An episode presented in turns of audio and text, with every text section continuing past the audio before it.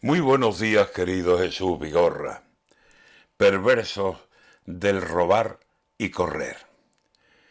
Estos marroquíes roban y después salen corriendo. Era un partido de fútbol. Lo estaban retransmitiendo. Y el locutor se expresó como cualquier compañero que comenta que un equipo, cuando arrebatan el cuero de los pies de los contrarios, salen en trupe corriendo.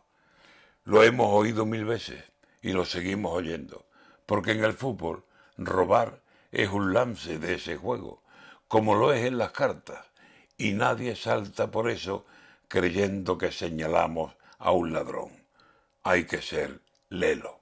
Y cuando dicen que roban y además salen corriendo, no es por el atraco a un banco, ni hablan de algún tironero. Pero nuestro Pablo Iglesias es, en este asunto, estrecho. Y ve racismo si oye que el equipo de Marruecos presiona, roba el balón y sale después corriendo. Cuando es el de fumar el papel con que cogemos señalados atributos que tenemos en el cuerpo, pasan estas cosas, picha. Pensamos mal y metemos la pata por ser tan listos. Y ya ven, un simple verbo hace que pida que echen a un profesional del medio.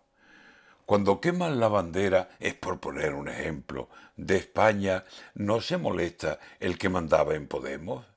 Y cuando han robado otros, y no balones, dinero, ¿dijo algo Pablo Iglesias cuando salieron corriendo? Deja el periodismo en paz, que siga retransmitiendo con metáforas que llevan medio siglo en esos medios.